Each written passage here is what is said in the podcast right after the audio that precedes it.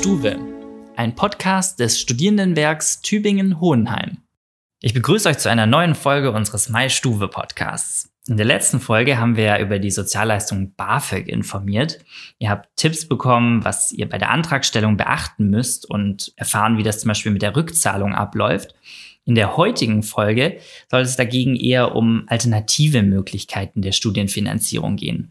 Leider sind ja nicht alle Studierenden BAföG förderungsberechtigt, aber auch dann gibt es Möglichkeiten auf finanzielle Unterstützung. Welche das sind, das erfahrt ihr wieder von Jutta Gerweg-Hahn aus der Förderungsabteilung. Frau Gerweg-Hahn, Sie waren ja schon in der letzten Folge unser Gast, daher muss ich Sie auch jetzt gar nicht groß weiter vorstellen. Lassen Sie uns gleich inhaltlich reinstarten.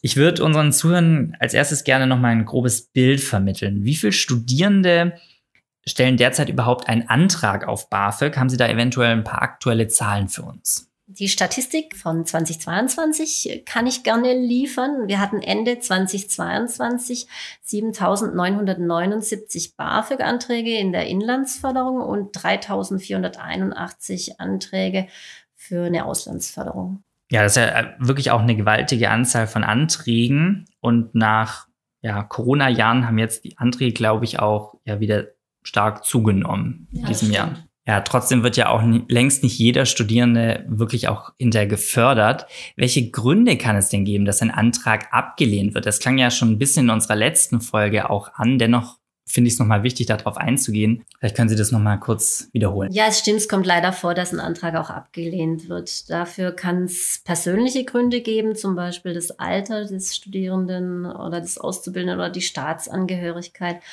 Es gibt auch Fälle, da besteht dem Grunde nach, so heißt das eben dann, keine Anspruchsberechtigung, weil zum Beispiel die Förderungshöchstdauer des Studiums überschritten wurde oder Fachrichtungswechsel vorgenommen wurden und kein gesetzlicher Ausnahmegrund vorliegt, der eine Weiterförderung rechtfertigt.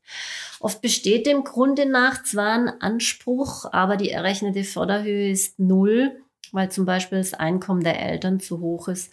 Der Staat geht dann nämlich davon aus, dass die Eltern bei der betreffenden Einkommenshöhe ihr Kind in der Ausbildung ausreichend unterstützen können. Aber mit dem 27. BAföG-Änderungsgesetz aus dem letzten Jahr soll erreicht werden, dass mehr Studierende BAföG bekommen. Deshalb hat man ja auch die Altersgrenze deutlich angehoben und die Freibeträge beim Elterneinkommen wurden erhöht. Stehe ich also da mit meinem BAföG-Ablehnungsbescheid. Das ist für viele Studis sicherlich erstmal total niederschmetternd. Welche Möglichkeiten der Studienfinanzierung habe ich denn? Ähm, zum Beispiel einen Kredit? Ja, äh, in Frage kommt dann eben ein Kredit oder ein Stipendium. Bei einem Stipendium heißt es natürlich, dass man sich wieder darum bewerben muss. Viele Stipendien sind auch an Studienleistungen gekoppelt.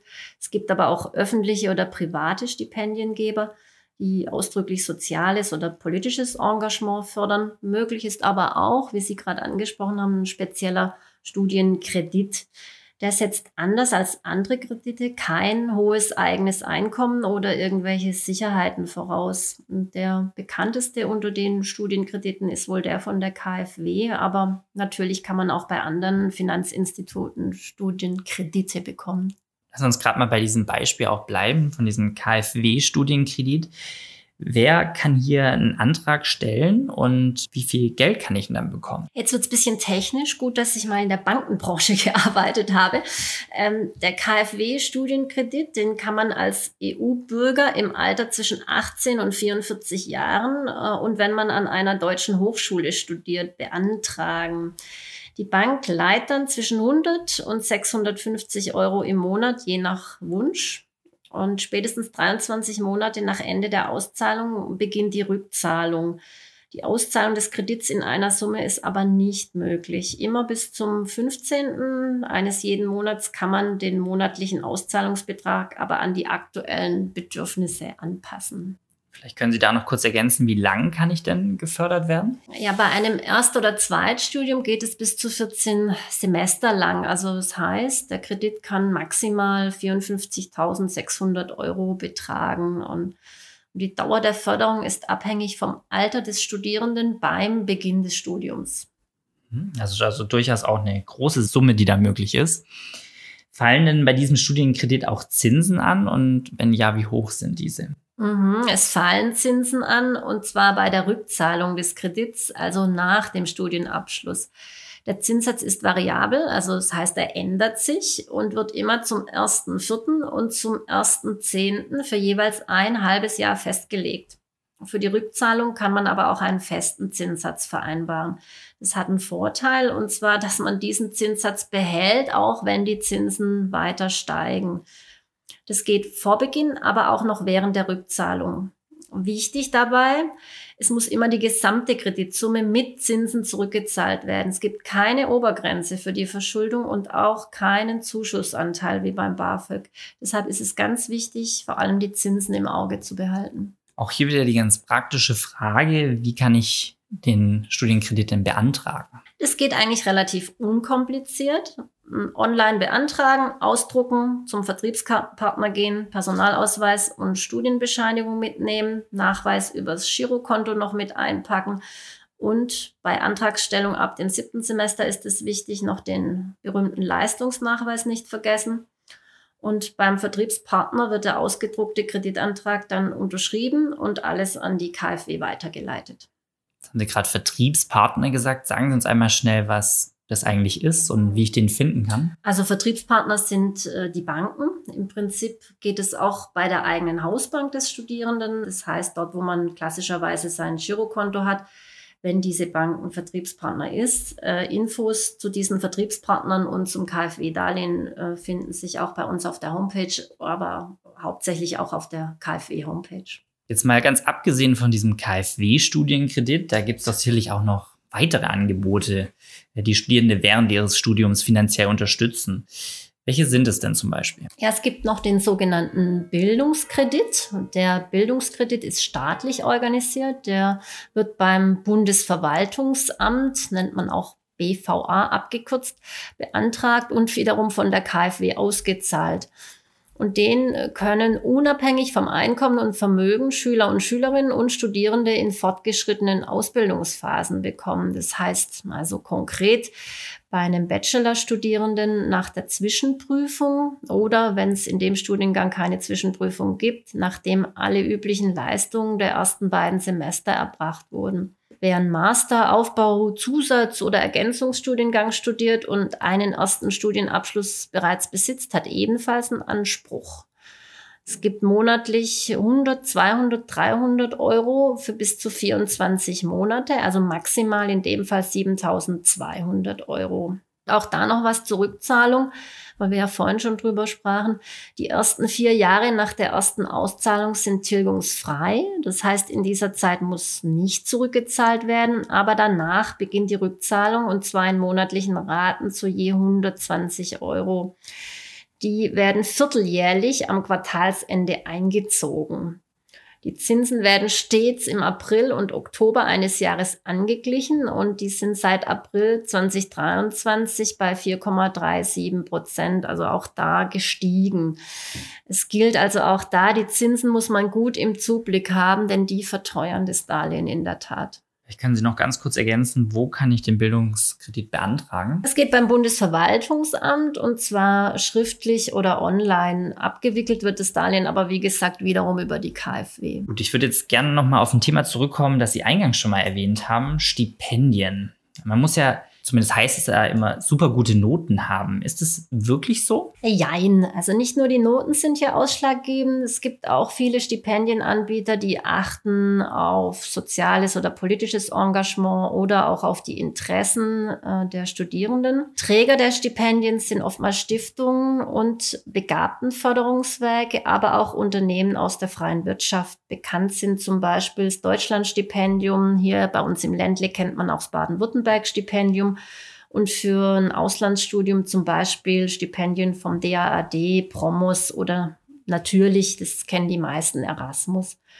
Bei der Suche nach einem passenden Stipendium hilft am besten wieder das Internet weiter oder auch die eigene Hochschule. Da muss man eben schauen, was zu einem passt. Wichtig ist zu wissen, dass viele Stipendien gibt, die zusätzlich, also gleichzeitig zum BAföG bezogen werden können.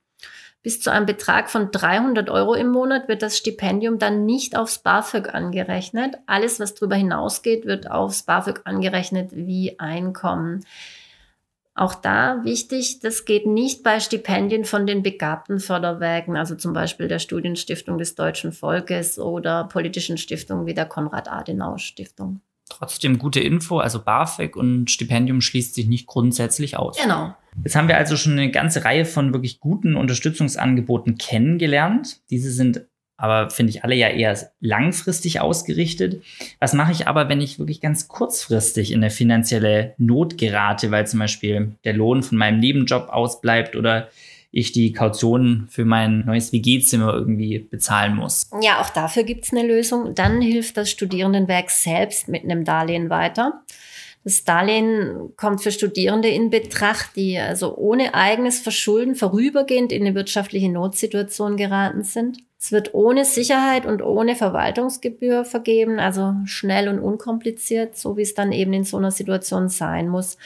Aber natürlich auch dieses Darlehen muss wieder zurückgezahlt werden und zwar spätestens nach zwölf Monaten muss es komplett getilgt sein wieder. Wie ist es jetzt, wenn mir ein kleiner Betrag so kurzfristig nicht ausreicht und ich ja etwas mehr Geld benötige? Gibt es dann da auch eine Lösung? Ja klar, also bis maximal 1200 Euro sind in so einer Situation dann möglich. Aber für dieses Darlehen ist dann eine beglaubigte Bürgschaftserklärung notwendig.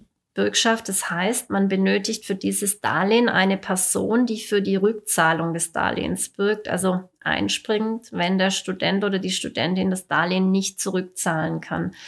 Wichtig dabei ist, die Person, die bürgt, darf maximal 65 Jahre alt sein, nicht selber studieren und benötigt ein geregeltes Einkommen. Und bei dieser Art von Darlehen wird außerdem eine einmalige Verwaltungsgebühr bei der Auszahlung erhoben.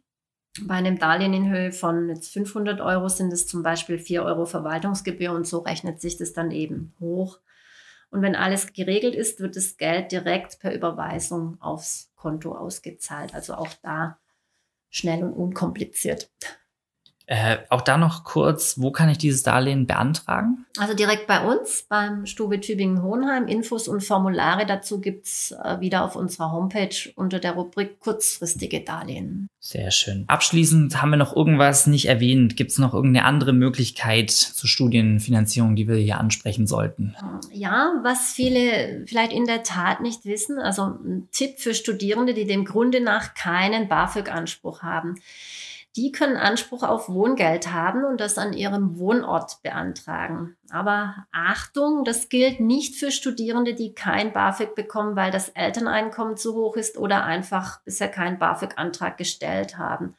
Wohngeld können in der Tat nur diejenigen beziehen, die dem Grunde nach keinen Anspruch auf BAföG haben. Also wir hatten es ja schon erwähnt, wegen Fachrichtungswechsel ohne gesetzlich anerkannten Grund, Überschreiten der Förderungshöchstdauer oder ähnlichem, um hier mal Beispiele zu nennen. Gut, ich glaube, damit wären wir heute auch schon wieder am Ende der Folge angelangt. Frau Gewekan, wirklich ganz herzlichen Dank, dass Sie sich die Zeit für uns genommen haben. Ich hoffe, wir konnten euch da draußen zeigen, dass es wirklich gute Alternativen zum BAföG gibt. Falls ihr hier noch weitere Fragen habt, dann schaut doch gerne mal auf unserer Website vorbei oder schreibt uns in den sozialen Medien. Ich bedanke mich fürs Zuhören und freue mich dann demnächst auf eine weitere Folge mit Themen rund um das Studierendenwerk. Bis dann, macht's gut. Ciao. Ciao.